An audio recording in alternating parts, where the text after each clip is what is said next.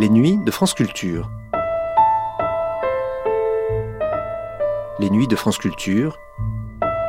Une mémoire radiophonique.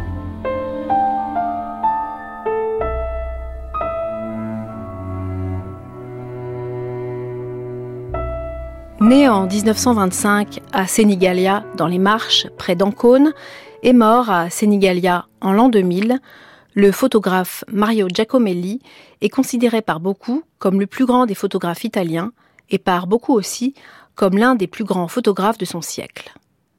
Né pauvre, imprimeur typographe de métier, resté toujours fidèle à sa ville, occupé toute sa vie par la peinture et la poésie, ce n'est que tardivement qu'il se tourna vers la photographie.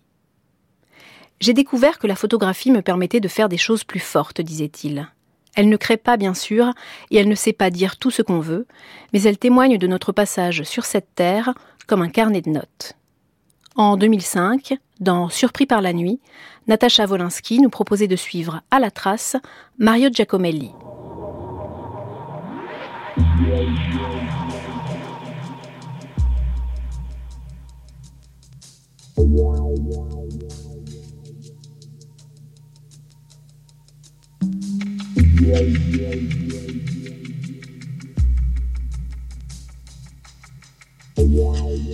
Surpris par la nuit.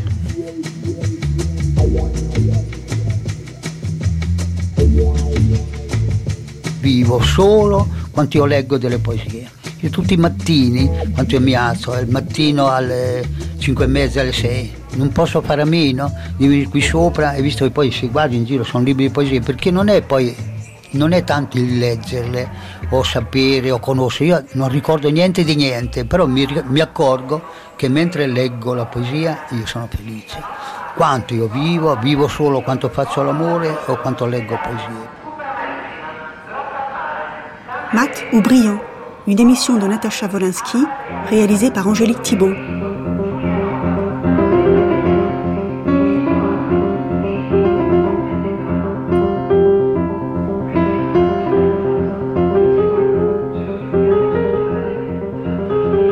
J'ai découvert les photos de Mario Giacomelli il y a une quinzaine d'années. L'éditeur Claude Nori avait le premier publié un livre au format à l'italienne où se déployaient des images étranges, lyriques, presque bancales. Elles semblaient l'œuvre d'un très jeune enfant ou d'un vieillard sénile. C'étaient des images chargées au noir, comme transies par des hivers trop longs, ou bien au contraire fondues au blanc, brûlées par une passion de lumière. C'étaient des photos convulsives, portées par des coups de flash vengeurs, et qui exprimaient une peur panique de la mort. Je connaissais la légende qui courait autour de Giacomelli. On disait de lui qu'il était le plus grand photographe italien du XXe siècle, mais c'est ce que l'on disait très loin, à New York ou à Berlin. On parlait de lui comme d'un autodidacte, dilettante, génial, reclus dans une vulgaire cité de l'Adriatique. Un photographe du dimanche dont les photos faisaient le tour du monde, mais qui se refusait à voyager. Mario Giacomelli n'assistait pas au vernissage de ses expositions. Il restait à demeure dans sa ville de Sénégalia, où il tenait boutique, imprimeur typographe l'hiver, directeur d'un camping l'été. Je fomentais un pèlerinage pour rencontrer le maître, et puis Giacomelli est mort il y a quatre ans, et j'ai eu affaire à ses apôtres, au plus fidèle d'entre eux surtout, l'honorable Enzo Carli qui vit à Sénégalia. Je me suis décidé à faire le voyage il y a quelques semaines, juste avant que ne démarre à la Bibliothèque nationale la première grande exposition en France dédiée à Mario Giacomelli. Je pensais échouer dans une maigre bourgade. J'ai trouvé une ville cossue, martiale, faite de sable, de briques et de routines provinciales. J'ai découvert des rues, des places, des ferronneries, là où je ne voyais auparavant que des fantômes, de noires silhouettes et des phénomènes lumineux. Sénégalia était une ville tangible. Giacomelli en avait fait un royaume des ombres, l'antichambre de ses rêves et plus souvent de ses cauchemars. Je me souviendrai de mes pas sur les pavés de Sénégalia, des regards inquiets d'Enzo Carli, promenant dans la ville ses souvenirs et sa peine, des rues désertes et devant l'ancienne boutique de Giacomelli, des ormes aux feuilles vertes et grasses. Ces arbres aux racines profondes ont recueilli les rumeurs de Sénégalia. Je les propage à mon tour ce soir, comme des ondes lumineuses, des flashs de mémoire, les lucioles d'une vie de photographe. Si chiama Prodo. Eh, ed è la prima fotografia che ha fatto in assoluto Mario Giacomelli. E l'ha fatta come tu potrai ben te dire una volta per tutte. Elle s'appelle Prodo et c'est la première photo euh, qui a été faite par Mario Giacomelli. Donc il achète l'appareil photo, un Comet Bencini. Et euh, dans les livres, on lit un peu partout qu'il a acheté cet appareil photo parce qu'il n'avait pas les moyens de s'offrir une moto. Il aurait, semble-t-il, voulu être coureur moto de, à l'époque. Mais enfin, c'est beaucoup remboursé à mon avis parce qu'avec de toute façon le prix de l'appareil photo, il n'aurait même pas acheté la moitié du, du guidon de la moto. Mais bref. Il achète son appareil photo, se rend sur la plage le, 24 décembre 1952, tout euh, émoustillé, pour accompagner le mouvement de l'eau. Ça, c'est superbe comme expression. On, voit là sur la photo un, soulier, une, espadrille qui a été abandonnée. Euh, c'était l'hiver, donc peut-être que c'était un soulier qui a été rejeté par l'océan après la saison d'été. En tout cas, il a voulu accompagner le mouvement de la mer et il comprend qu'il doit bouger l'appareil. Et donc il bouge l'appareil pour la première fois. Il comprend à ce moment-là tout le potentiel justement de ce mode d'expression.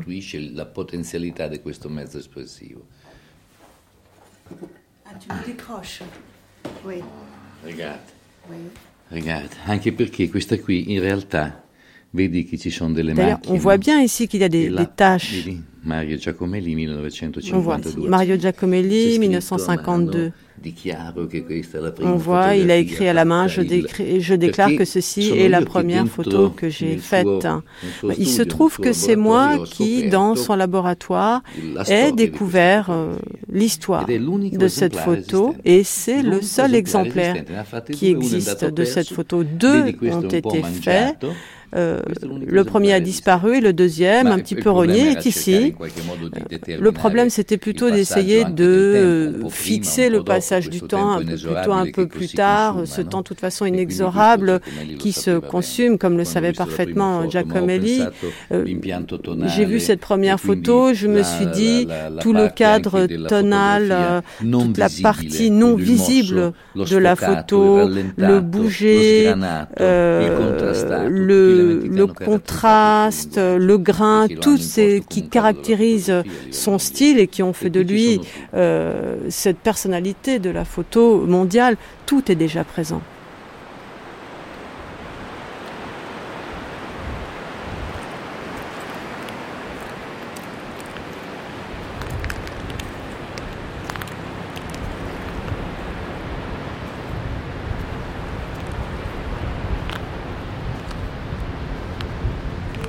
Mario Giacomelli, vous savez bien, il est né ici et, son, euh, son père, peut-être, il était un paysan.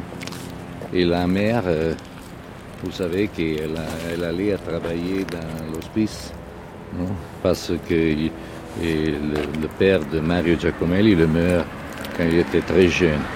Et, il était un jeune euh, qui était comme on dit, euh, intéressé à la poésie, à la peinture. Euh, il euh, allait apprendre la farine de la mer avec l'eau de la, de la maison. Il faisait de la, comment on dit, de la construction informelle. Il faisait de la peinture matérique. Et il était, comment dire, un jeune très sensible. Oui, c'est juste. Mais je peux dire que hmm, ça, ce sont le, les chevaux de Mario Giacomelli. Ça, sont le, euh, ça sont les herbes que vous sur la plage. Le cygne, ça sont les rugues, le, comment dire, les rides de la terre. Les de la terre. Donc euh, ça signifie commencer à regarder euh, dans propre territoire de, l'âme. Euh, il était très douce. Et, j'étais, comment dire, un, élève affectueuse, mais après, je suis devenu son, un biographe, un ami. J'étais le, euh, peut-être le fils, peut-être le fils. Euh, Mario Giacomelli, il avait il est né dans le 1925. Vous savez, moi, je suis né dans le 1949, donc peut-être, non Un fils, un, ami très important et complice. Un complice. un complice. Je suis, comment on dit, il n'y a pas. pour moi, c'est un problème, ça. Mais la vie continue, non? Il est né dans une famille euh, extrêmement modeste. Anne Birolo. Et il s'est passé une chose dramatique, c'est-à-dire que très jeune, il a perdu son père. Et sa mère a travaillé euh, donc dans l'hospice de Sénégalia où il a, il a fait la, la célèbre série sur les, les vieillards de l'hospice. La mort viendra et elle aura tes yeux. Et très jeune, donc, à l'âge de 12 ans, il est entré comme euh, apprenti dans un atelier d'imprimerie. Et il a pratiqué cette activité d'imprimeur jusqu'à la, jusqu'à la fin de sa vie. Et il possédait à Sénégalia une petite imprimerie qui s'appelait la Typographia Marqueggiana. C'était une toute petite boutique, un petit atelier vraiment très, très modeste. Et là, il, euh, il, il, imprimait euh, toutes sortes de documents, je dirais courants. Hein. C'était pas un imprimeur de livres d'art, c'était pas un imprimeur de recherche. C'est une vie finalement très euh, très sage et très modeste. C'est un homme qui se qui se marie, qui a des enfants, qui ne vit pas à 100 à l'heure, qui n'a pas de qui n'a pas une grosse fortune, qui ne Bon, il mène la vie d'un artisan de province, sauf que c'est un photographe génial.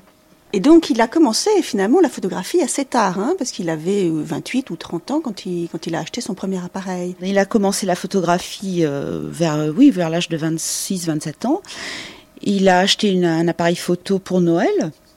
C'est ce qui est bon, c'est presque de la légende. Hein, c'est presque un, euh, c'est presque un conte de fées.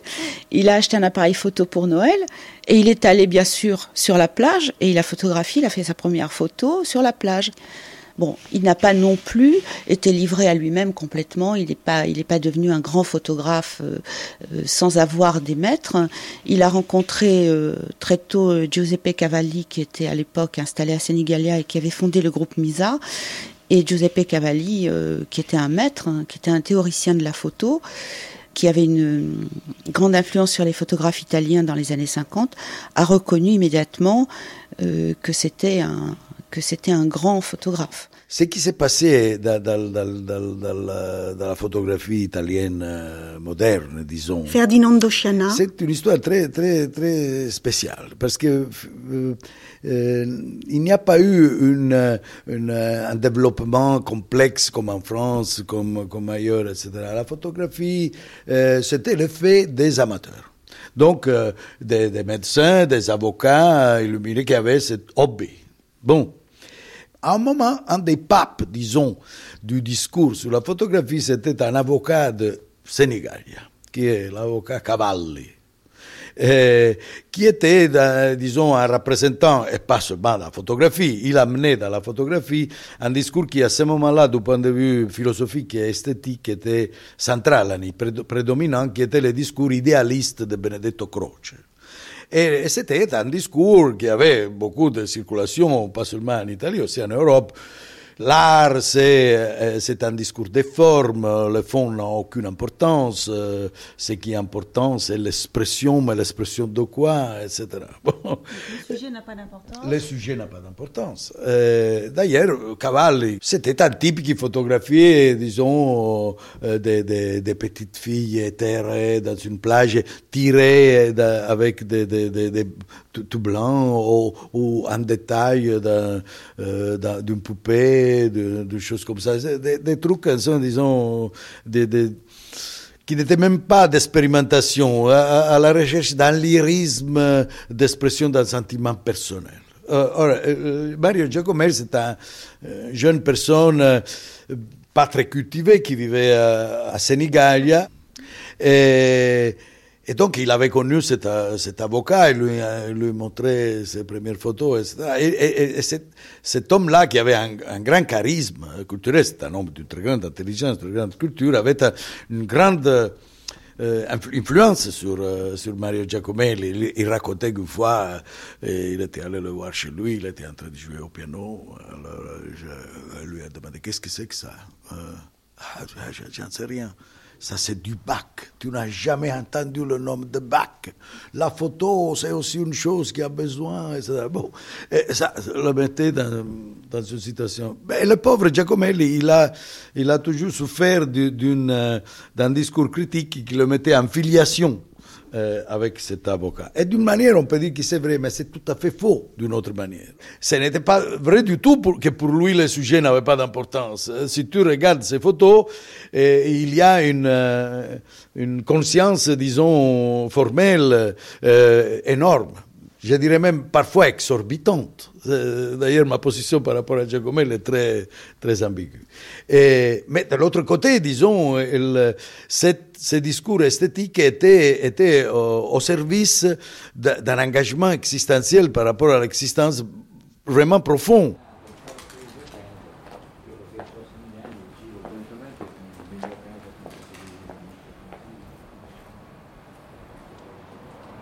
Regardez.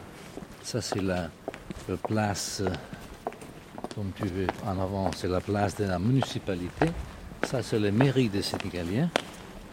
Ça, c'est la typographie où euh, était Marie Giacomelli.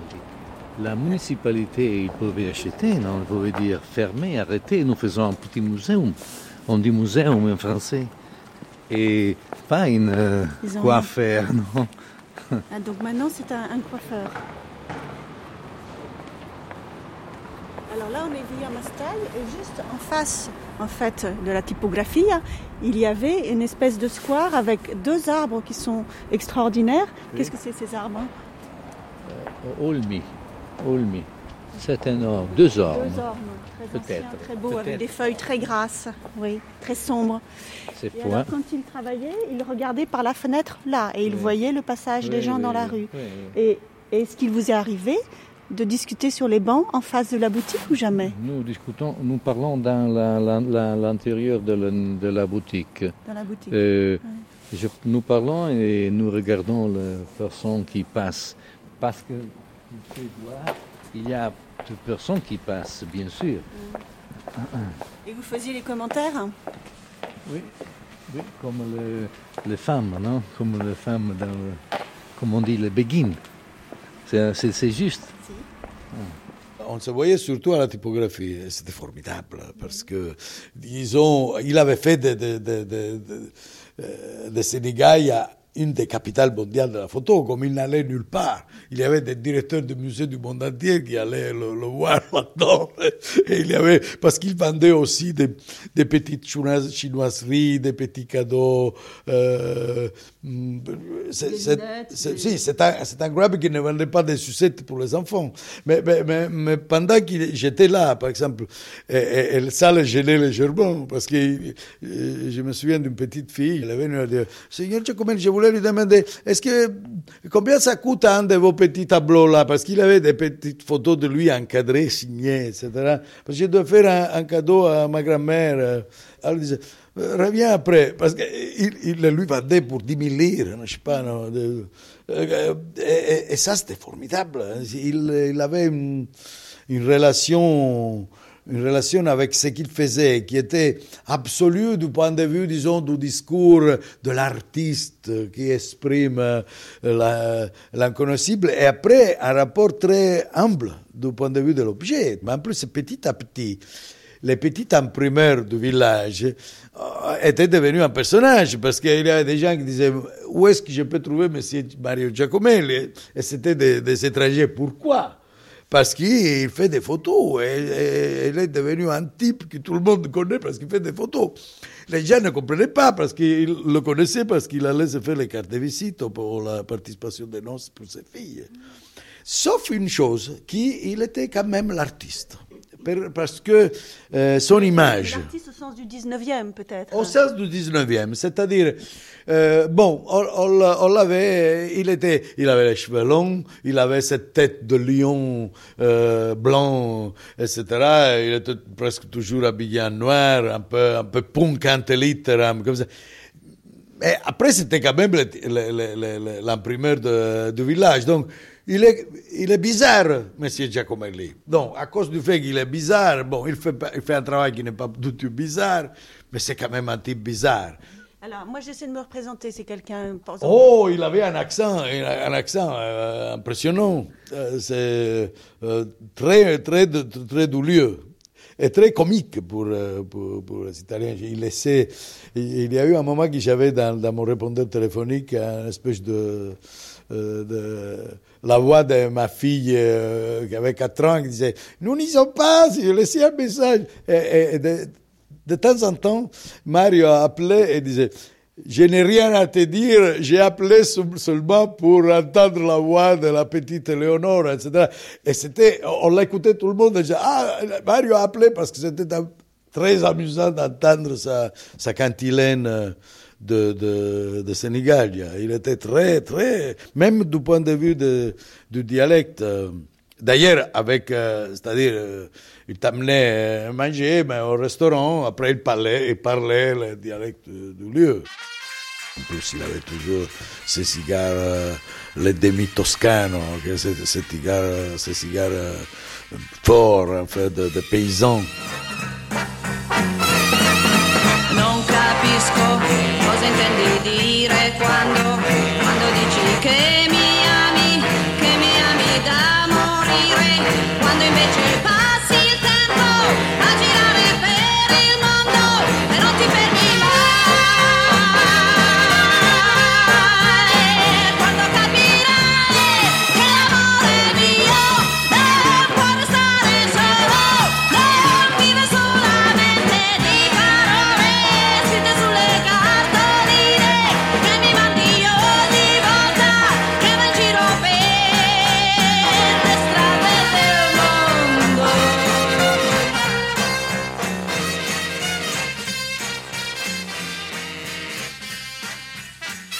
fait, il a un comportement un peu d'anachorète. Il est complètement fermé dans son, dans son village, enfin dans sa ville. Euh, il n'en sort que très peu. Il a, fait quelques, voyages, bien sûr. C'était pas non plus un homme qui, refusait l'extérieur, qui refusait la, vie, pas du tout. Mais euh, ce qui l'intéressait, en fin de compte, ça se passait à 30 ou 40 kilomètres autour de lui. C'est-à-dire que c'est un univers concentrique. Euh, l'univers, généralement, pour un photographe ou pour un photographe de reportage, il commence à, à 1000 kilomètres de lui, puis il se rapproche petit à petit de lui. L'univers de Giacomelli, c'est un peu le contraire. Ça commence à lui, puis ça s'étend peu à peu vers euh, une frontière qui est celle de la région des Marches, et puis euh, la frontière bien sûr de la, de la mer euh, qui, qui, borde la, ville de Sénégalia. ce qui est étonnant, c'est qu'on on dit depuis tout à l'heure qu'il n'a jamais quitté Sénégalia, qu'il a fait ses photos à Sénégalia, dans la région de Sénégalia, mais en même temps, on n'a aucune vision à proprement dit de la ville. On n'a pas idée de à quoi ressemble une rue de Sénégalia, une boutique de Sénégalia, euh, un carrefour de Sénégalia, parce que les, les, les images sont beaucoup plus, comment dire, oniriques que cela. En effet, Sénégalia, euh, c'est pour lui, je, dirais, une espèce de palimpseste. Il passe son temps à effacer la ville, à, la, à, prendre des morceaux de, des morceaux de plage, des morceaux de campagne, des morceaux de maison. C'est un, véritable puzzle qu'il reconstitue constamment, photographiquement, parce que dans, son vécu, c'est euh, il est un peu comme le, lapin dans la forêt, quoi. il ne voit que des petits morceaux et il les, il les flash comme ça, euh, et ensuite il les, les restitue par la photographie.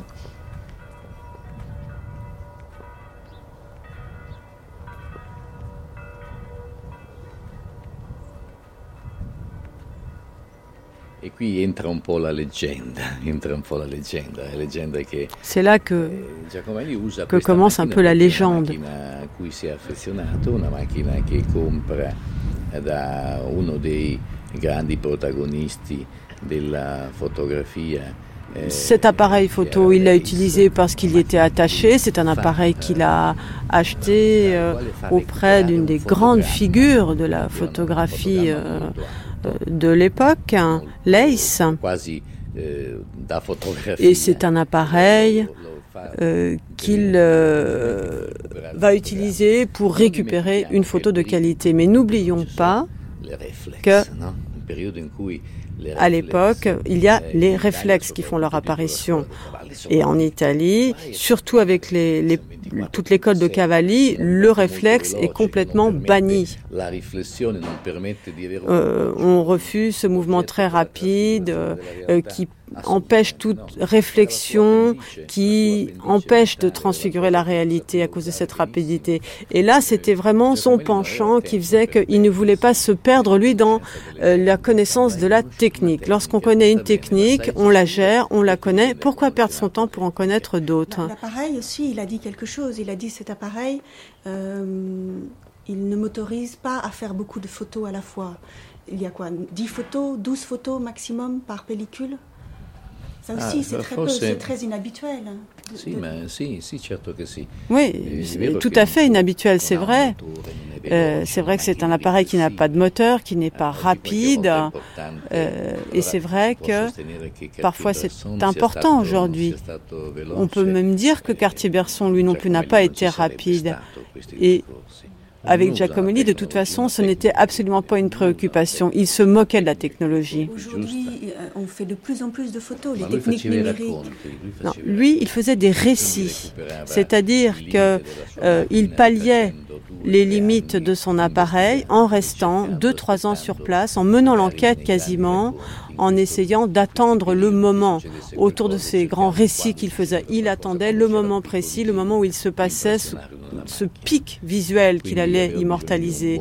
Donc il lui fallait un bon format sur lequel travailler et il travaillait effectivement sur un 6 par 7 qui était le bon format, un format qui lui permettait ensuite de faire les coupes qu'il souhaitait introduire ultérieurement. Euh, il a, c'est vrai, utilisé par la suite d'autres, d'autres appareils quand même.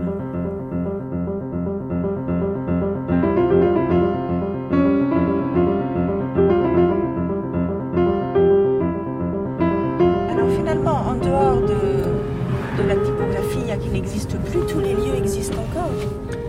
Oui, la, la typographie, oui, l'hospice existe parce qu'il y a un hospice euh, de la ville. Les derrière photographie dans l'hospice, et il l'a fait dans le 1981 et la direction n'a pas voulu que Mario Giacomelli. non, pas plus que la direction, les parents, les, parents de, de personnes, de pensionnaires. Oui.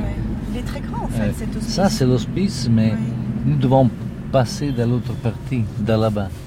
Mais en fait, c'était tout à côté de la boutique. Hein oui, c'est tout, c'est tout, c'est tout. Ce sont des distances très proches, en fait. Oui, oui. Quand il, il pleuvait, il allait Dès avec. il avait une minute, il pouvait y aller, en fait. Oui, oui, oui, oui hein.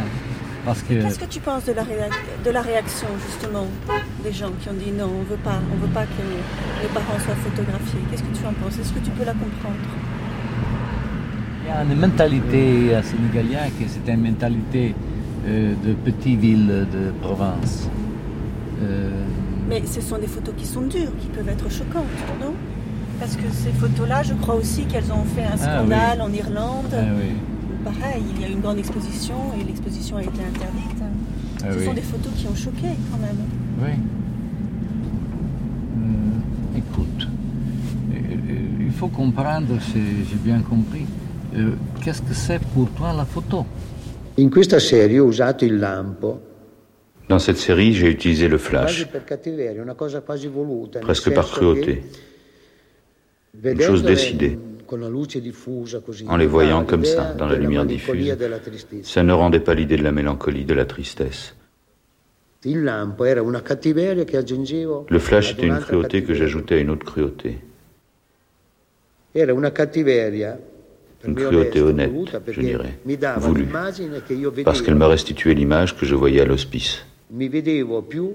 Je voyais ça, avec un flash très violent qui brûlait, ce côté-là qui n'était pas la vieillesse. Mais ça rendait tout plus tragique et plus triste. Ça rajoutait au noir, à l'obscurité, à l'ombre, encore plus d'ombre.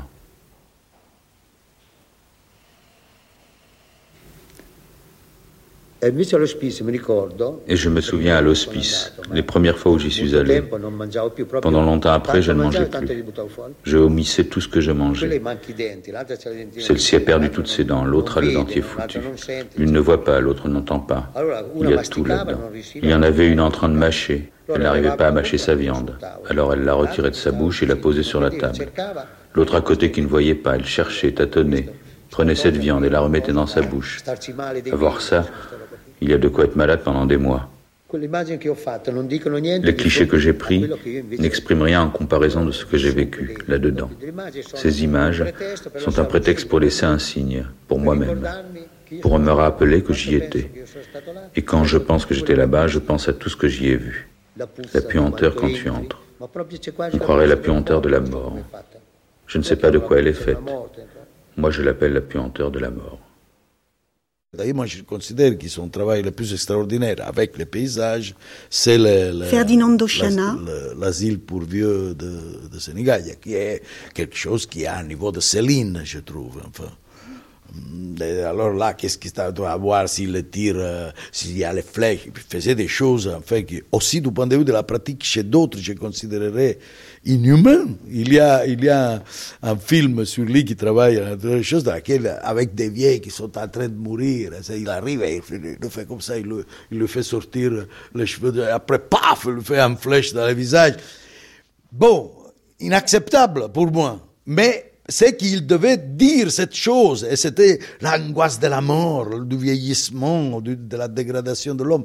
Donc, enfin, bon, il, se sert de tout, même de de la cruauté.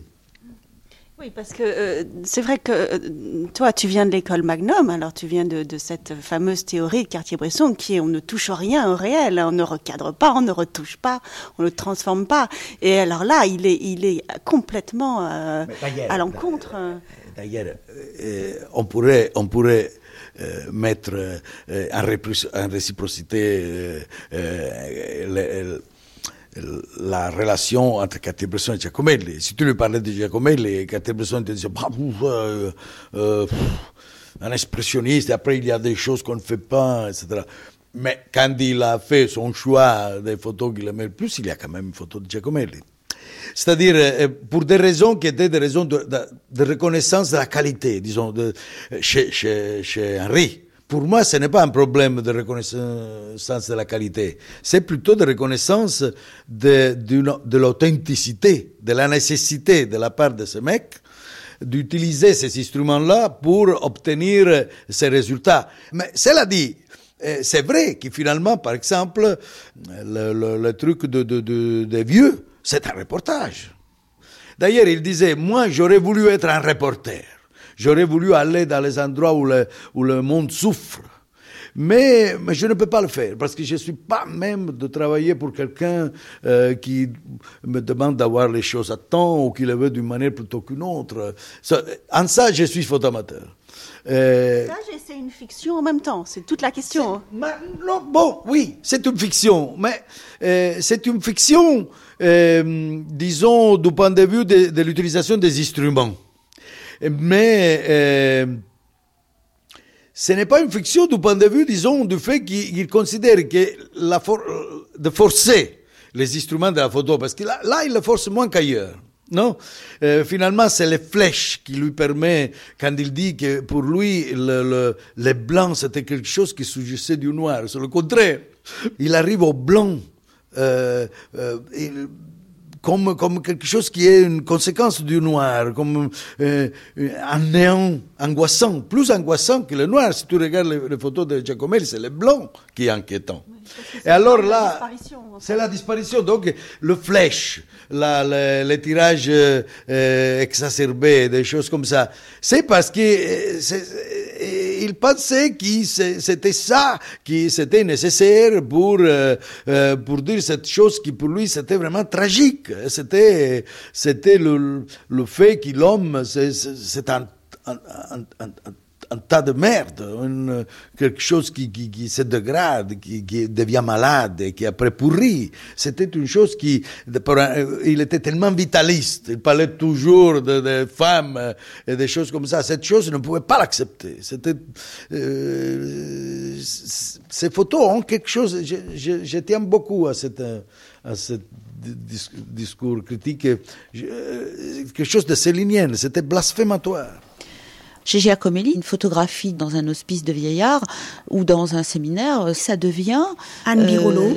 ça devient soit une épopée, soit une euh, soit une vision à la Dante. Enfin, il, a euh, cette capacité de, de, de, retraduire ce qu'il ressent et de le retraduire, de le traduire du moins euh, d'une manière esthétique pense notamment par exemple à la, série de Lourdes dont on a peu parlé. Donc il va à Lourdes euh, à une période où donc tous les malades euh, sont là en attente d'un miracle. Donc il y a les brancards, euh, une foule insensée.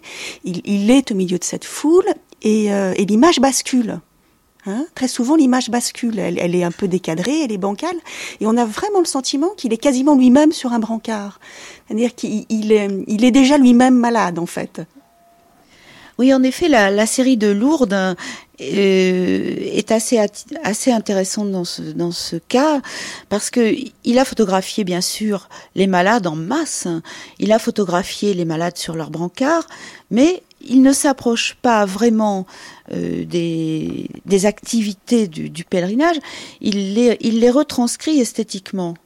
C'est-à-dire que par exemple, pour donner le, sentiment de, de, cette espèce de d'attente, il photographie les, les je ne sais pas que, quel est le, le, le, mot pour définir ces, ces objets qu'on met au-dessus des malades, enfin une espèce de petit capuchon comme ça qui les protège du soleil. Il les aligne comme ça, comme, comme des espèces de des espèces de grottes euh, malfaisantes. Enfin, il en sort des visages inquiets, des visages un peu euh, tourmentés, tragiques. La série sur Loreto, par exemple, euh, est aussi assez intéressante parce que là, il a photographié vraiment les visages des des malades. Et ce sont des, des visages, je dirais, des presque des trognes, quoi. Ce sont des ce sont des visages tordus, tragiques, mal mal à l'aise d'être photographié, mal à l'aise d'être malade, évidemment, euh, en attente de quelque chose. Mais ça n'est pas du voyeurisme. Ça pourrait être quelque chose d'assez hum, qui mette les, le, le, le, spectateur assez mal à l'aise, mais pas du tout.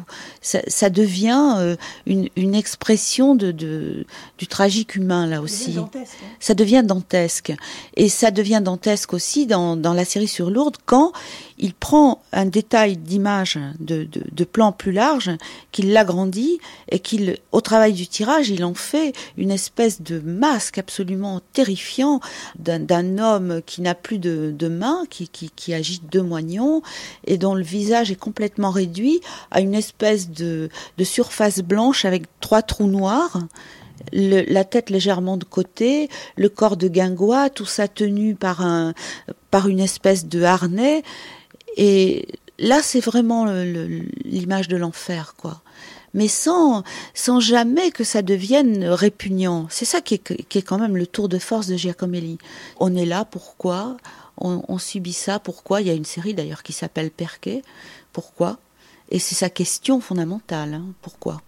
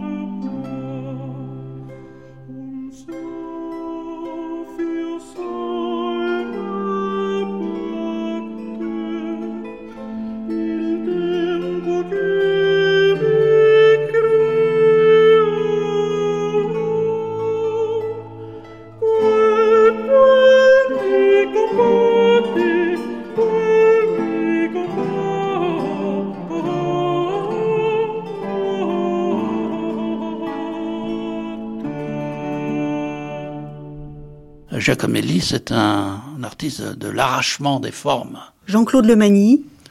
On a l'impression que des ombres, par exemple, souvent ont été brisées par la lumière, euh, transpercées, euh, qu'il n'en reste de ces ombres euh, que, que des lambeaux, que des chiffons qui pendent comme ça. Telle la, lumière a, sa propre force.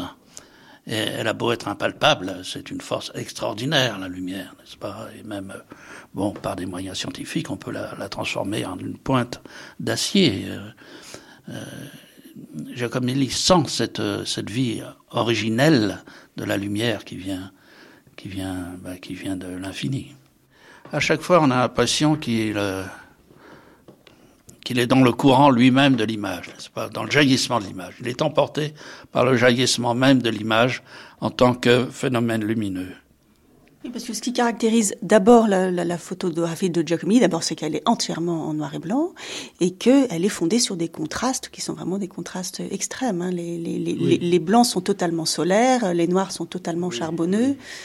Il faudrait, euh, il n'est pas tout à fait exact qu'il n'a fait que du noir et blanc, car il a fait quelques rares œuvres en couleur, euh, mais qui sont tout à fait secondaires dans son œuvre. Euh, il y a il y a un expressionnisme, n'est-ce pas, pour reprendre euh, des mots un peu trop attendus euh, de la critique. Euh, il y a un expressionnisme dans Giacomelli. Mais il est avant tout dans les, dans les formes des images mêmes. C'est pas quelqu'un qui, qui vous dit, ah, je vais vous décrire comment je ressens les choses, vous savez, je suis très sensible, alors vous allez voir. C'est quelqu'un qui reçoit les choses en pleine figure, n'est-ce pas? Ça ne veut pas dire que, d'autre part, il ne l'est compose pas, il ne les choisit pas d'une façon très, très maîtrisée. Mais à chaque fois, la, photo est, un étonnement euh, que l'on sait avoir été ressenti par l'auteur lui-même on, évoque euh, souvent le, parcours de Giacomelli, le fait qu'il ait été imprimeur et donc qu'il ait été les doigts dans l'encre euh, toute sa vie. Hein. Euh, et, justement, il y a, il y a cette valeur d'encre hein, dans les images. On a l'impression que, que, les personnages ou les, ou les, ou les paysages imprègnent l'image comme, comme l'encre le, imprègne le buvard. Hein. Oui, oui. bon, il y a déjà une, une affinité générale et en partie mystérieuse entre l'art de la typographie et l'art de la photographie.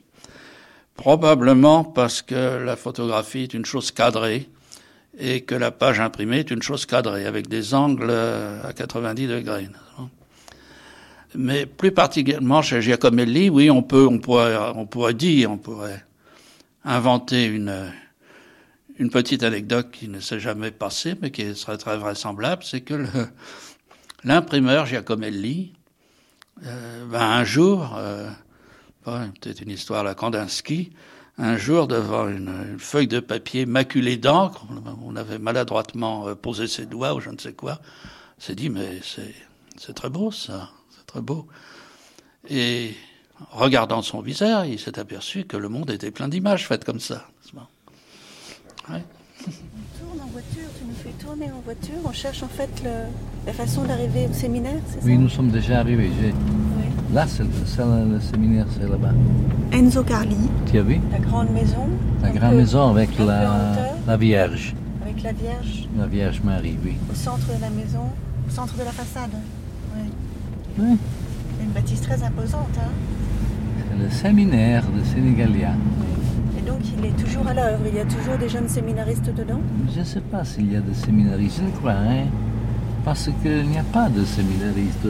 Ou il n'y a pas un Sénégalien, il y a, je ne sais pas. Le voilà le séminaire.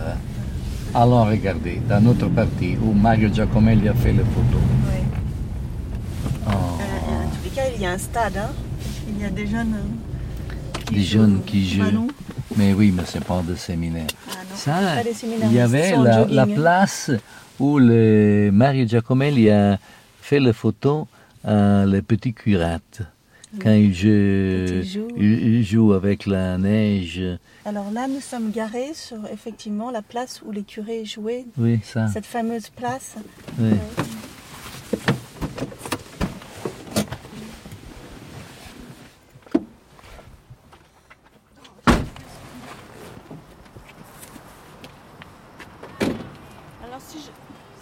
Bien, nous sommes dans l'image là. Oui, oui nous sommes dans l'image. Ce sont les séminaires, les, comment dit, les petits curés, les, petits séminaristes. les séminaristes qui jouent, jouent, jouent, au ballon. Au ballon. Mhm. Euh, ils jouent avec le, comment dire, le veste, mhm. euh, la, soutane. noire, non? Mhm. Et aussi, il a, il a terminé de photographier le séminariste quand il a donné la cigarette, parce qu'il ne peut pas fumer. Ah Donc là aussi, on l'a interdit de revenir. Oui, il a interdit de revenir. Parce qu'il avait donné les cigarettes. Oui, oui. Mais la plusieurs parts de photos de séminaristes, ils sont fait, euh, nous sommes dans la, dans, dans la photo. Quand, la première fois qu'il a fait le, le, petit curé, le séminariste, a été un, une journée de neige. Alors la neige a couvert tout, tous les problèmes, toutes les, choses qui ne sont pas utiles. Mm-hmm. Euh, et donc euh, aussi euh, dans l'esthétique, dans la forme de la photographie. Je pense que c'est la neige qui, qui, lui a donné l'idée après. C'est pas, c'est pas seulement la neige. La neige, c'est le, le, comment dire?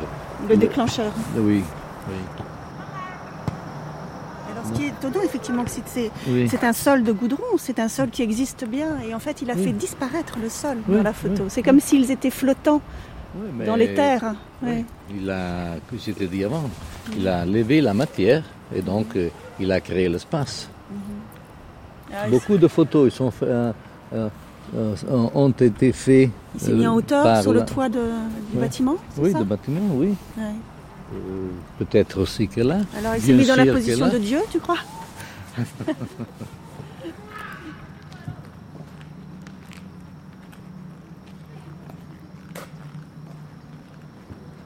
Et alors moi j'essaie d'imaginer quelqu'un comme Giacomelli qui, qui vient tous les jours, tous les mois, toutes les semaines dans cet endroit et qui attend, qui attend jusqu'à temps qu'il puisse faire les photos.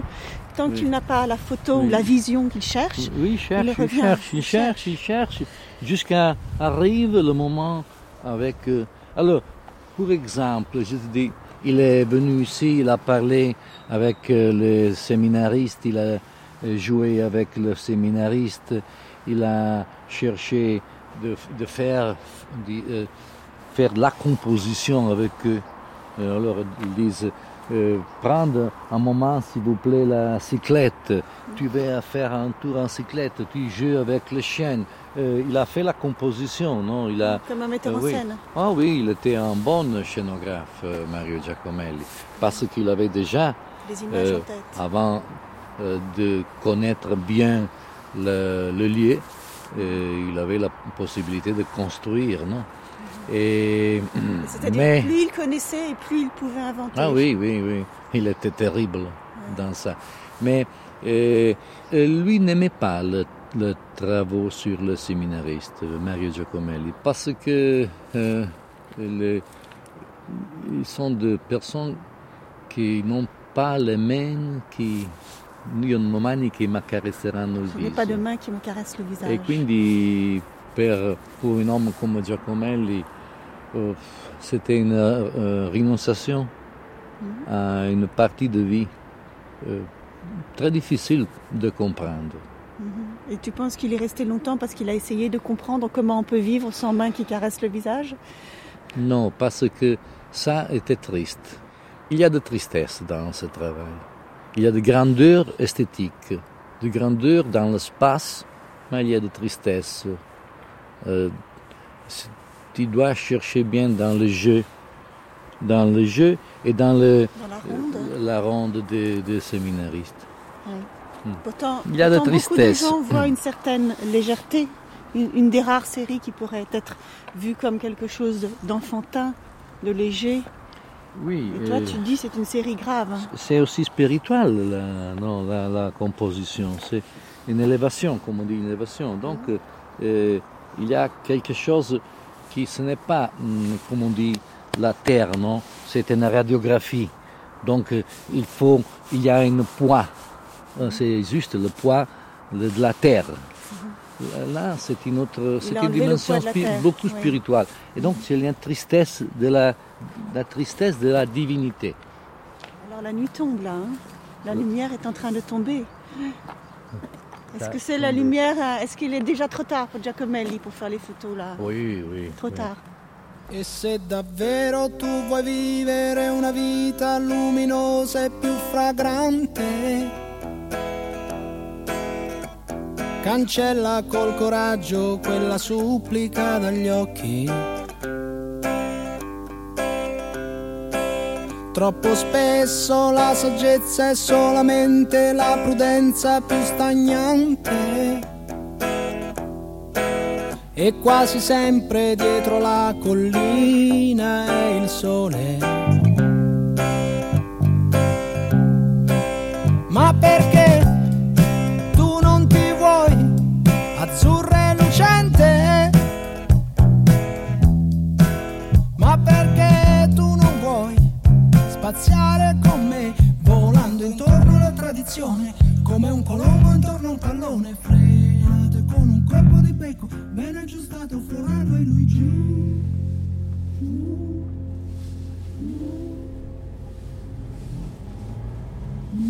Ok. S'il vous plaît, je vais tourner la voiture.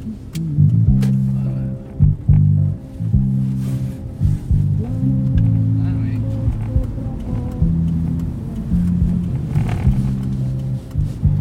Je te porte à faire un tour pour, pour les collines. Euh, tu vois les, les, les mieux collines de la région. Je peux Regarde. Et Giacomelli, il, il conduisait Il avait une voiture? Ah oui, oui, bien Oui. sûr. Il avait une voiture. euh, Ah, la fameuse petite voiture euh, petite de voiture, sport oui, de sport. Oui. Et Il l'a gardée toujours? Et oui, Ah oui. oui, oui. il aimait, aimait la, la voiture parce que. Elle euh, était rouge Sport, sportive, sportive, non Oui. Petit, Coupée coupé, oui, coupé. Regarde. Ça, c'est le village de Mario Giacomelli, le camping. Tout ça, c'est le camping. Alors, ce sont des petites maisons très, en fait. grand, ce sont Alors là, il y a tout est fermé. Tout permis, oui, Ce sont des petits cubes. Oui, mais bon, mais Oui. Pendant l'été, il y a beaucoup de Des personnes milliers qui de viennent. personnes. Ah oui, ils sont pourquoi 2000, 2000 personnes. Ah, je ne sais pas. Camping Summerland, non? Summerland. oui. Ça, c'est le Camping 4 étoiles, hein? Un camping de bungalow. Voilà. 4 étoiles, hein, c'est Oui. pas faux. Hein. Et Mario Giacomelli, as-tu vu le- la maison, de- la maison en pierre, là Oui, à il l'entrée était, il du a- à camping. l'entrée, il était toujours là. Euh, était en, en vigie. Regarde. Vous pouvez entrer.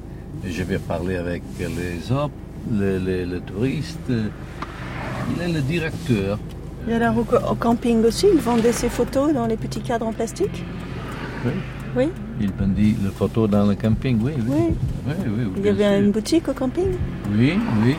Voilà. Donc, et donc euh, toute une partie de l'année, il la passait ici au camping en fait. Oui, tout l'été, il a passé. Je crois le, derrière 20, 20 ans de sa vie, 20, 20, 20, 25. Papy, Regarde, c'est merveilleux. Mais regarde, euh, On voit les pentes douces hein, des, photos. alors, un moment s'il vous plaît, parce que nous pouvons aller là-bas. Oui. La, la terre est sombre ici, hein. la Mhm. terre est noire hein, dans la région. Oui, c'est une bonne terre. C'est une bonne terre, très noire. Très noir, oui. Et nous sommes aussi dans les collines qui sont beaucoup habitées hein, encore. Et il y a les sillons de la terre, on a l'impression que la terre a été peignée avec un grand peigne, Oui. comme une chevelure de femme. hein. Euh, il a fait des photos, des photos dans la même, euh, dans- du même euh, paysage. Sur euh, des années et des années. Oui. Oui. C'est très, étonnant, très euh, étonnant cette série. Pour faire la documentation de le changement Oui. de la terre. L'évolution, Donc, les on appelait la la terre Terre. qui meurt. Et après, il a travaillé la terre euh, avec le paysan. Avec le paysan, mais avec le tracteur, on dit tracteur. Il a pris le tracteur. Il a pris le tracteur. Il a fait de, diagonale dans, la, dans le champ. Dans le champ pour, euh, comment dire, aussi lui construire son paysage, mais pour euh, respecter la terre qu'il est. Et après, il est monté sur l'avion, il a photographié le paysage qu'il a fait. Qu'il avait inventé lui-même. La, la, question du paysage chez Giacomelli aussi est assez intéressante parce que tantôt il le traite vraiment, alors euh, je dirais pas d'une manière académique, mais enfin d'une manière assez classique. On voit les arbres, on voit les maisons, on voit le ciel. Bon, euh, il y a une prise de vue quand même assez euh, assez descriptive, mais euh, il y a aussi le paysage vu du ciel qui est un paysage bien sûr réaliste, toute photo est réaliste, il n'y a pas de photo abstraite, mais vu du ciel, c'est un paysage pratiquement invisible. C'est celui qu'on ne voit jamais, sauf quand on est en avion, bien sûr. Bon, ça n'arrive pas sans arrêt. Et ce paysage-là, c'est l'autre face de la Terre pour lui. En fait, euh, ce, qu'on remarque très clairement, c'est que il découpe le paysage en, surface, en morceaux. Euh, il donne à voir la réalité de sa campagne, mais en même temps, il donne à voir quelque chose que les gens ne voient jamais. Comme vous disiez au début, son, expérience d'imprimeur là entre en jeu de façon fulgurante parce que c'est vrai que les, paysages tels qu'il les photographie et qu'il les tire surtout dans son laboratoire euh, finissent par ressembler euh, à des pages de journaux. Hein. Les, sillons de la terre ressemblent aux, lignes sur les pages du journal. En effet, le, paysage, quand il, quand il le photographie, en tout cas lorsqu'il le, photographie en vue aérienne, devient une, une surface la vue aérienne a la vertu d'écraser toutes les perspectives. Donc il lui reste une surface plane absolument infinie et qui est finalement euh, pour lui l'idéal parce qu'il va découper là-dedans. Il va découper dans cette surface, il va, prélever des morceaux de cette surface et il va pouvoir les agencer de, manière infinie comme des pages, comme des, caractères typographiques. Il va photographier des, euh, champs fraîchement labourés. Donc, on a cette euh, série de petites rayures qui sont les sillons qu'on perçoit vaguement quand on est au niveau du sol, mais qui, vu du ciel, deviennent véritablement des espèces de sculptures, des espèces de, de traits de burin, de traits de crayon sur la terre. Il va photographier des bosquets sur un, sur un champ très dépouillé, ça devient des gros, des grosses taches noires. Il va photographier des, des labours ou des semailles ou des, des champs de blé à moitié moissonnés qui deviennent des carrés, des rectangles. Ça se rapproche beaucoup, beaucoup de la, de la peinture de Pollock, de la peinture de Malevich. Il a dans cette photographie de paysage, dans cette partie de son œuvre de, de photographe, une relation très étroite avec la peinture abstraite. La peinture, elle peut être abstraite, mais la photographie, non, en fait. Elle est toujours un, elle est toujours indicielle, elle est toujours une un prélèvement sur le réel. Mais lui va le, transcender grâce au tirage, précisément, comme vous le disiez. C'est-à-dire que il va faire sortir les noirs, il va, il va écraser les, les blancs, il va, il va en faire un, une composition tout à fait typographique, en effet. Un des, une, une des très belles choses aussi de Giacomelli, c'est les c'est les paysages, enfin, au fond, qui... Euh, Jean-Louis Schaeffer. Il notait de temps en temps, au dos des photos, euh, Paul Klee, des choses comme ça. Enfin, les, paysages... Euh, Vous pensez qu'il pensait aux, empreintes C'est-à-dire, il pensait à, la, à, la, division en échiquier, enfin, des petites compositions de, de, clés, enfin, tout ça, bon, aux lignes et aux rectangles qui, qui bougeaient, etc. Enfin, aux, lignes amolies, enfin des choses comme ça. Bon. Et alors il y a, oui. des, coupes d'arbres qui, qui, font penser un peu aux empreintes, aux frottis euh, que pouvait faire un clé contre les arbres aussi. Oui, oui, tout à fait, et qui, et qui font penser euh, au, fond à, à ce que l'on voit dans la, dans la peinture classique, la peinture 16e, enfin des, des représentations, des figurations de, corps en train de, se métamorphoser. Enfin bon, ça c'est une chose dont il n'avait pas la référence parce que il dit qu'il a travaillé en ignorant à peu près tout, à peu près sans référence. Bon. Ça, c'est un, c'est un truc, enfin, je crois. Enfin, c'est, non, c'est-à-dire que chacun, euh, bah, forcément, euh, chacun oriente son iconographie. chaque artiste, on, va, on sait très bien que Francis Bacon a, a dévoilé un tout petit bout, mais pas tout. Enfin bon. Et là, je crois que c'est un peu pareil. Alors, je sais qu'il payait, euh, il, donnait des, petits billets aux paysans pour les faire labourer de telle ou telle façon les, champs. Ça, c'est. Alors, les, gens le, trouvaient un peu étrange, enfin, de, de faire le labourer en, en quinconce, en losange, en boutrophédon, enfin, etc. Bon. finalement, il, il, agissait en peintre, qui, a, qui, ajuste son modèle ou son motif. Ou... Absolument, oui, oui. C'est ça. Il, mais il a fait ça plus avec le paysage qu'avec autre chose. Et, les, et là, je dois dire que les, les, les paysages sont très beaux parce que c'est très différent de tout ce qu'on avait fait comme paysage. C'est pas des photographies de ciel, de nuages, euh, d'arbres à contre-jour, de, feuilles euh, la pseudo-japonaise, etc. C'est de la terre qui est, photographiée. Euh, c'est un et qui donne en quelque sorte le, grain de peau de tout ce qui montrera. Enfin, je crois, c'est cette euh, cette face de la terre au fond qui va rester, je crois, une des une des choses euh, majeures de son œuvre et qu'on retrouve très bien dans les, dans les photos de village.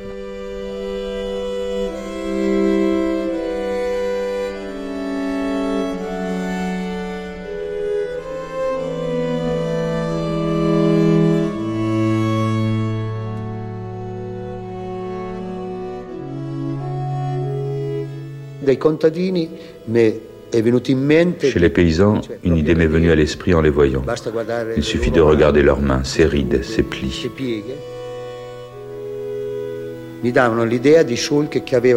Ils me faisaient penser au sillon dans la terre. Seulement la terre n'était pas à l'horizontale, mais à la verticale. Donc l'image allait toujours vers le ciel.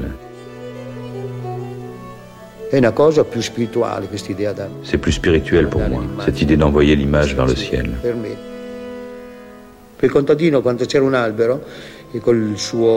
Quand le paysan tombe sur un arbre avec sa bête devant qui laboure, il dessine une courbe autour de l'arbre. Il ajoute donc d'autres signes. E Et la terre devient une chose magique. J'ai pensé alors m'approcher encore plus de la Terre. Et en te rapprochant en avion, tu découvres mieux la juste mesure pour photographier le paysage. Et la distance naît quand tu vois encore la Terre comme une matière, comme la peau de l'homme, la Terre. Et tu vois par contre les sillons, ces signes, comme quelque chose de familier, de tien.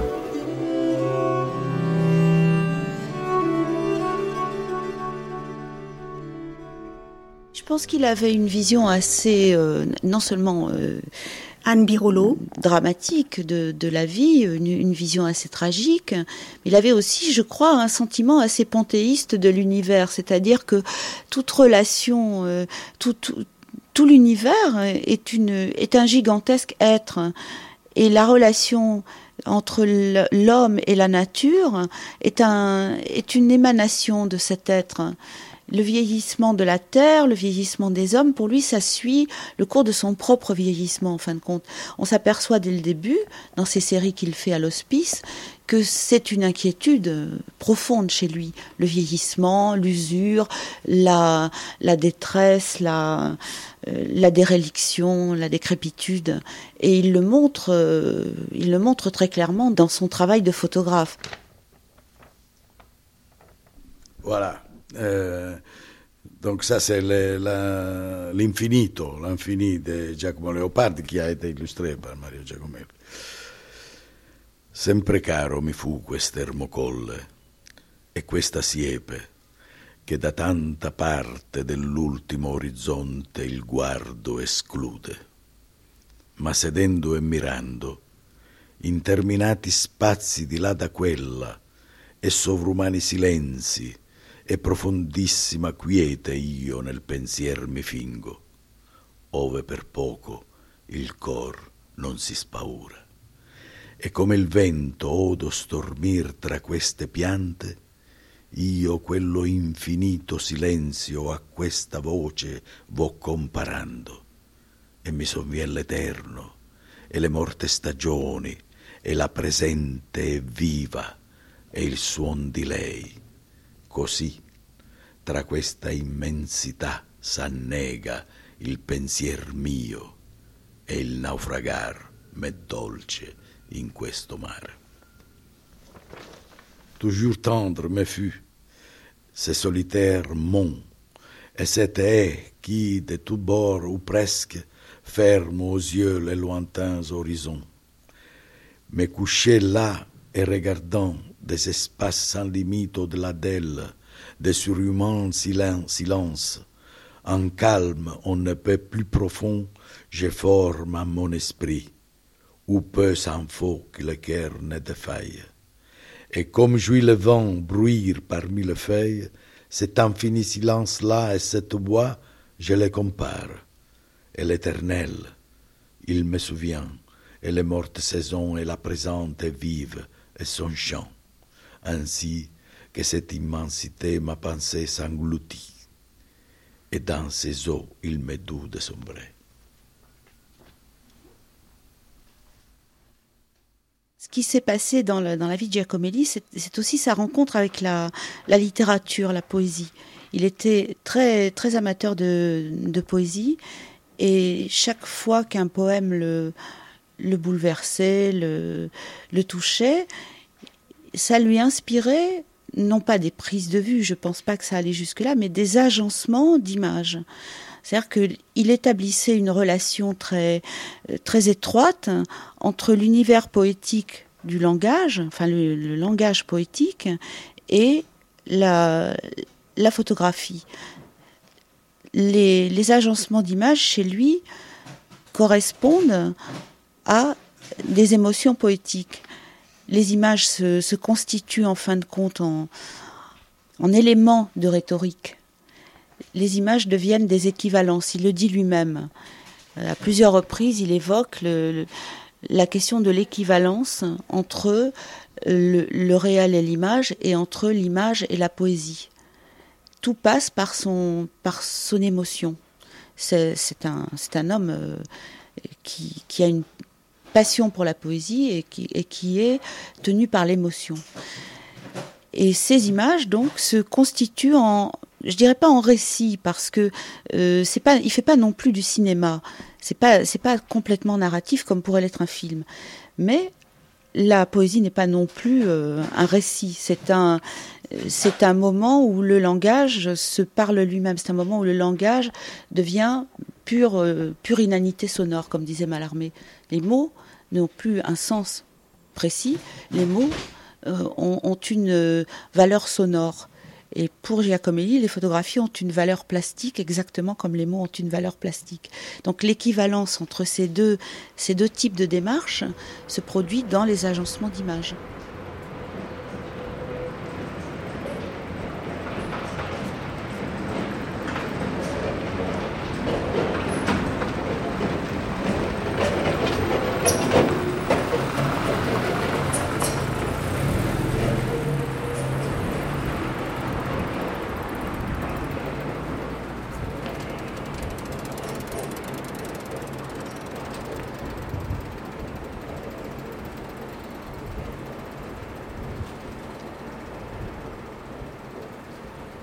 Maintenant, nous allons chez le galeriste euh, Arearte, euh, où il y a une collection de photos de Mario Giacomelli qui sont inédites.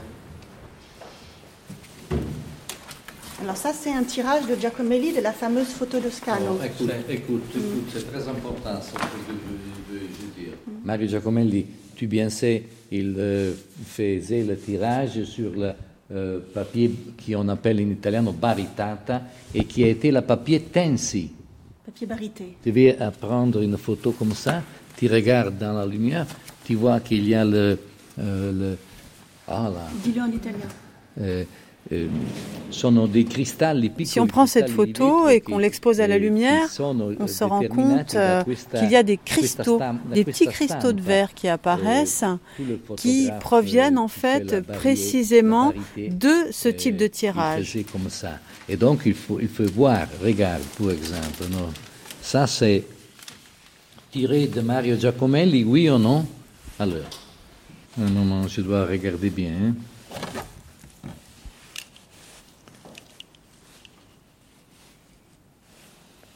Alors, reviens un peu. Alors, tu prends la photo et tu la tords. Pourquoi tu la tords euh, euh, Parce que euh, si a été tiré par Mario Giacomelli et, et la papier est barité. Et il faut faire deux passages, dans l'eau, dans les acides, blablabla. Bla, bla. Et après, pour l'essuyer, pour l'essuyer, il faut la mettre dans un appareil qui on appelle en, itali in italiano smaltatrice. Donc, alors, le, le, le papier eh, diventa duro, piano piano si indurisce, le papier, petit bagnata, à petit, en passant dans cette euh, glaceuse, dans ce, qui était le séchoir de l'époque, puisque cette technique était euh, utilisée à l'époque, bien le papier durcit petit à petit, et ce papier qui est arrivé mouillé, trempé, tout mou, va durcir sous la chaleur de, ce, de cette glaceuse, de ce séchoir, et en même temps, il va cristalliser l'acide en surface du papier. Donc quand on le regarde à l'aspect, on aperçoit des petits cristaux. Cette technique de la glaceuse était très ancienne et beaucoup de tirages qui sont à la bibliothèque euh, nationale en France sont des tirages qui ont été acquis directement auprès de Mario Giacomelli. Mais Giacomelli, il, prend en charge absolument tout le processus, la prise de vue, et le tirage, tout, est pour lui une œuvre. Il n'envisage pas de faire un travail qui ne soit pas mené jusqu'au bout. Et je dois dire que je ne, j'imagine assez mal ce que peut devenir un négatif de Giacomelli si Giacomelli n'est pas, au bout du compte, euh, à la fin du parcours, celui qui tire la photo parce qu'on s'aperçoit par exemple que certains négatifs sont extrêmement euh, euh, torturés, travaillés, euh, il les réutilise, il les superpose, il les recycle, il les modifie. Bon, au niveau du tirage, il effectue un travail considérable. Cela, ça signifie en, réalité qu'il il serait difficile de faire pour Giacomelli ce que l'on ferait pour d'autres photographes, ou ce qui se fait pour d'autres photographes, à, savoir des tirages post-mortem. Je pense en effet que ça, ça n'est pas possible. Euh, la seule façon de refaire un tirage de Giacomelli post-mortem, c'est de refotographier une photographie de Giacomelli qui serait, euh, je dirais, un, prototype, et ensuite de, faire un, contre-type et de faire un tirage. Mais bon, ça n'a pas un grand intérêt, puisque ce serait au fond la même chose qu'une photocopie, disons. le travail qu'il fait sur le tirage est un travail absolument personnel chaque fois, devant une photographie, devant un tirage, il, euh, il a un, un, émerveillement qui est celui du, créateur. Oui, parce que vous, vous avez donc évidemment eu les tirages entre les mains, et, et, c'est vrai que, que, les épreuves, les tirages sont, sont assez étonnants, parce qu'ils ont un, côté euh, parfois euh, très rustique aussi. Hein. Ils sont retouchés au stylo, ils sont sauvagement recadrés. Oui, en effet. Il y a, des, photos qui sont absolument, enfin, on les, présente dans l'exposition et bien sûr, ça ne se voit pas. Enfin, il faut, il faut avoir vu les, photos en dehors de leur cadre, de leur passe-partout, de leur, euh, de leur vitre de protection pour se rendre compte que, par exemple, euh, les les, quatre coins sont percés par des trous de punaise. Les, les, petits blancs qui peuvent rester euh, sur la gélatine sont retouchés avec du, stylo, de l'encre, enfin avec ce qui lui tombe sous la main en fin de compte. Il y a également dans l'exposition une photo, je la présenterai sans, sans Marie-Louise, parce qu'il a découpé, on a une version avec un ciel, un morceau de ciel, un morceau de ligne d'horizon. Et puis la version que je montre, qui ne nous appartient pas, mais que j'ai empruntée au musée de Sénégalia, est découpée, on dirait vraiment une découpe au ciseau à ongles. Hein. Donc il a découpé ce ciel qui l'embêtait parce que ça contrariait son idée sur la composition à ce moment-là, et c'est découpé vraiment un peu de travers, quoi. Mais il s'en préoccupe pas. Ce qui compte pour lui, c'est que la composition tombe exactement comme il le souhaite. En fait, j'ai commencé avec ces grands tirages que l'on voit ici parce que euh, j'étais lié avec euh, Mauro, qui était un ami de la famille Giacomelli, et c'est comme ça qu'on a eu accès à ces premiers tirages, euh, qui nous a offert par la suite d'ailleurs. J'avais une librairie à l'époque et il m'apportait 40 photos par semaine. Et je les vendais. Ça sont des photos des années 70, elles ont 35 ans. Alors, à l'époque, elles se vendaient euh, vraiment une, bouchée de pain. Finalement le premier galeriste de Mario Giacomelli. Eh Peut-être que oui, je crois que oui. Oui, probablement, parce que après il a signé le, contrat avec Photology, ça c'était en 92. Et à partir de ce moment-là, ces fameuses 40 photos qu'il me livrait chaque semaine, eh bien, elles ont eu des prix bien différents. Là où il les vendait 500 francs, il s'est mis à les vendre 10 euh, fois, 100 fois plus cher. Hein. Alors les prix ont beaucoup changé en 92. Et en plus, au terme de son contrat, il n'avait plus le droit de me vendre désormais ce même euh, format il y avait une révolution euh, avec le monsieur Faccioli, parce que monsieur Faccioli, il a commencé à, à, l'introduire sur le marché de l'art. sur le marché, mais des prix. il a monté, il a monté, il a monté, il a monté le prix. non, non, non, il n'a pas monté le prix, n'a pas monté le prix. Il a fait son prix. Stop. Je crois qu'il avait fait un contrat d'exclusivité totale pour, avec, euh, Photologie pour sept ans. Euh, C'est hein. ça, oui, une galerie milanaise. Ferdinando Par, par laquelle il le représente euh, partout dans le monde et qui tout doit passer par lui, exposition, publication, tout ça, etc. Ce qui est une, chose de laquelle, à un certain moment, il a souffert. Parce que Giacomelli, c'est un type que tu pouvais lire, disons, dans, sa, dans la liste de ses expositions. Tu pouvais dire 1988, exposition dans le musée d'art moderne de Oslo. Euh, février, il gagne le premier prix pour la meilleure vitrine à Sénégal. Tout à fait de la même manière et, dans la liste. Donc, le fait qu'il avait un contrat par lequel il devait demander l'autorisation même pour faire une petite exposition, je peux, dans un café d'un petit village, parce qu'il y avait un ami qui lui avait demandé, ça le faisait souffrir parce que c'était ça qui était important, pas l'exposition d'un musée, au moins de la même manière.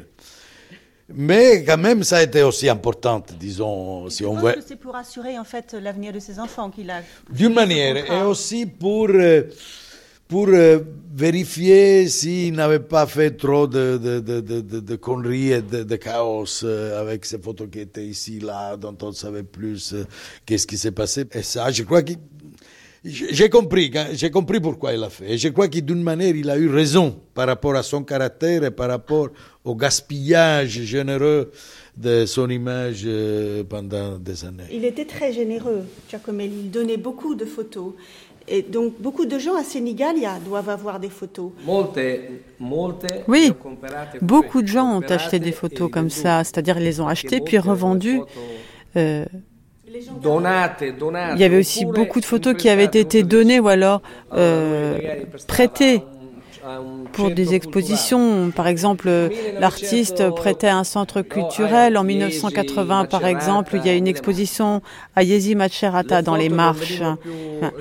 Les photos n'étaient pas restituées à, à Giacomelli. Mais vous ne trouvez pas que c'est quand même une situation extraordinaire, toutes ces photos que tout le monde a eu sans en connaître la valeur. Et puis maintenant que Giacomelli est mort, tout le monde sort les photos et essaie de voir quel profit il peut faire de Giacomelli? Non. Mais en fait, euh, autrefois, tout le monde avait euh, une, ou plusieurs photos à la maison, des photos qu'on offrait pour un mariage, une communion, euh, un anniversaire. On offrait une photo. Les photos qu'il a fait dans les séries La Bonne Terre, hein. il y a des photos comme tu vois là-bas, non Le mariage. Alors il prenait les petites photos. Et, et euh, il disait à les personnes qui allaient faire, par exemple, l'invitation pour le, le, le, mariage. Alors, faisait l'invitation pour le mariage avec la photo. Hein, donc, tu as compris, beaucoup de personnes avaient euh, dans la maison la photo de Mario Giacomelli parce que. Euh, sans en comprendre la valeur. Aussi, oui, sans comprendre la valeur. Ce qu'il faut expliquer, c'est que lorsqu'il y avait une communion, un mariage, eh bien, il ajoutait à la main euh, en souvenir d'un jour inoubliable. Il achetait 100 bonnes photos. Ah oui, pour le baptême, vous avez acheté 120 tirages de la même photo et vous avez collé sur un papier et lui, il a fait... C'est-à-dire que pour chaque photo, il y allait de son petit commentaire, il signait bien sûr la photo. et chaque photo était différente. C'est vous dire à quel point il était disponible. Hein.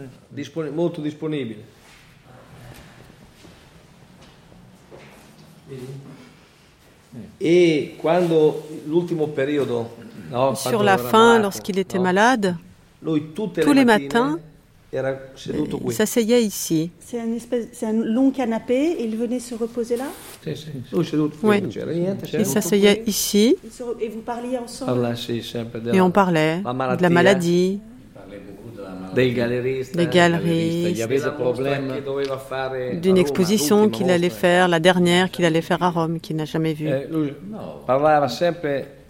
Il parlait toujours d'art.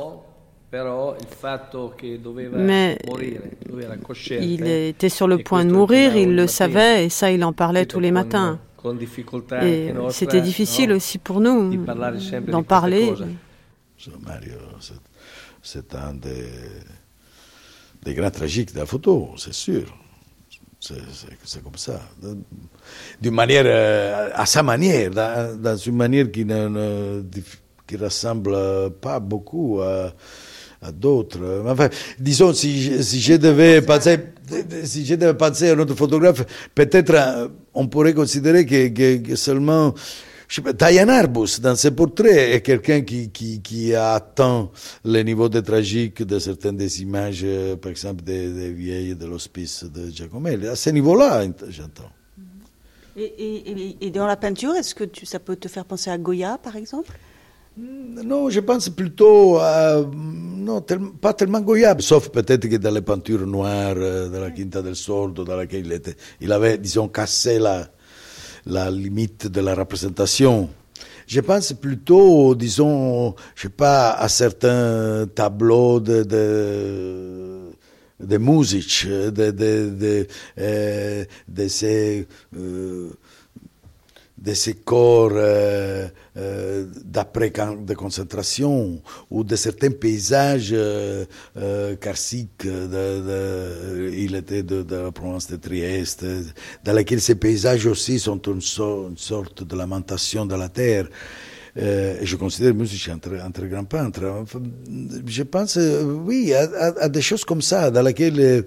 Euh, bon, on, si, on veut vraiment faire des références à la peinture, ce n'est pas une chose qui, j'aime beaucoup. On, pense plutôt à, à, à Munch, à, certaines choses de, l'expressionnisme allemand euh, à cette, disons, nouvelle manière euh, de peindre dans laquelle la représentation, pour la première fois, prétendait au jeu. On a parfois le l'impression dans certains des paysages de, de, de Giacomelli qui soient des autoportraits, disons, de, des angoisses. Le cose più belle sono tutte quelle che io non ho fotografato, no, tutto quello che mi ha insegnato, amando la fotografia, che mi ha portato a contatto con delle persone, dei momenti, capire le cose a Lourdes, in Puglia, eh, quando si parla di fame, quando si parla di vecchiaia, quando si parla del contadino, di chi lavora, quando si parla della terra che stanno distruggendo questi cani di oggi in tutte le maniere, quando si parla del cielo che stiamo distruggendo anche, anche il cielo in tutte le maniere, quando si parla di tutte queste cose Ce qu'il y a de plus beau, c'est tout ce que je n'ai pas photographié, tout ce que m'a donné la photo en plus, les rencontres avec les vieux, avec les paysans, le sentiment de la terre que nous détruisons, du ciel que nous obscurcissons, le cycle des saisons et des destructions. Être photographe, c'est comprendre ces choses-là, c'est vivre cette réalité de l'intérieur, naviguer de l'intérieur dans ce monde qui chaque jour s'altère et se recompose.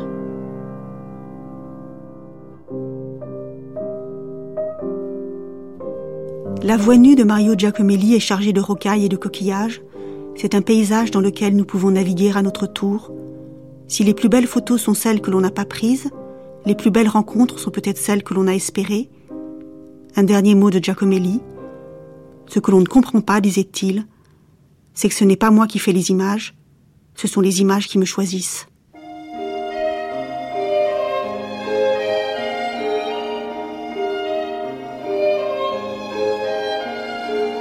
Senza fine, tu trascini la nostra vita, senza un attimo di respiro per sognare, per poter ricordare.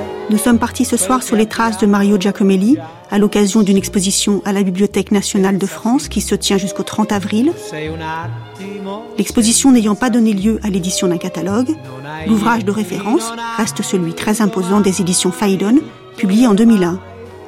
Tous nos remerciements à Enzo Carli, Ferdinando Scianna, Bibo Pambianchi, Anne Birolo, Jean-Claude Lemagny et Jean-Louis Schaeffer. Merci aussi à Francesca Vitale de la RAI, qui nous a permis d'entendre la voix de Mario Giacomelli, et à Hélène Joguet pour les traductions.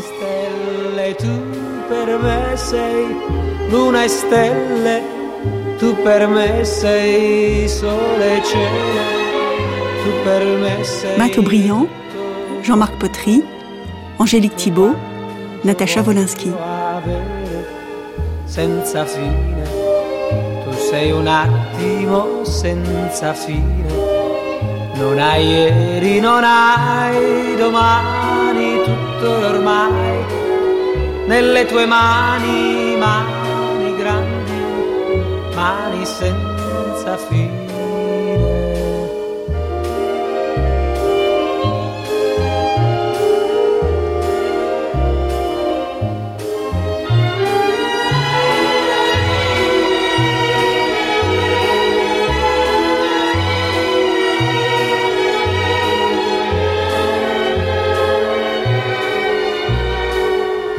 Non mi importa della luna, non mi importa delle stelle, tu per me sei luna e stelle, tu per me sei sole e cielo, tu per me sei tutto quanto, tutto quanto voglio avere senza fine.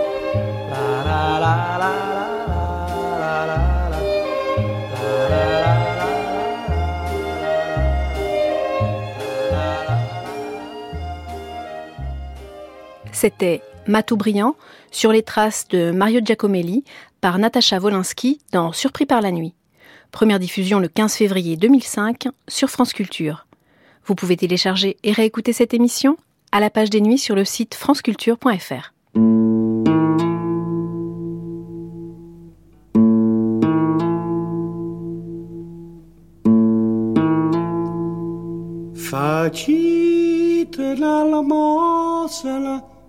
a sti paziente.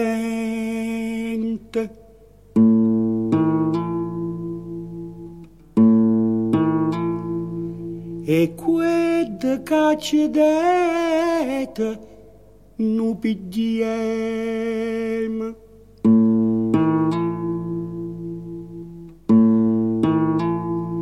Qued cadeta nu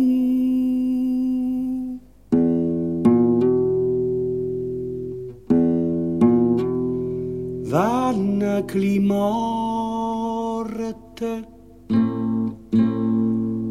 A refresqueta l'anima. Dell'obriatoria li poverette tutte ce l'hanno dette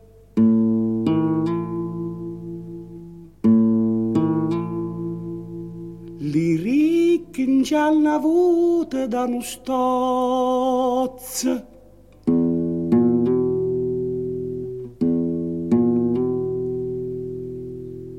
O Gesù Cristo tu la fa morire. Li ricchi non penannun in gialla.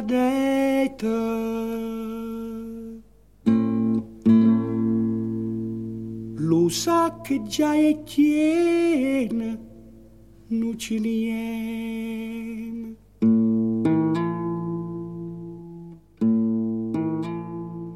Li figli hanno ciascuno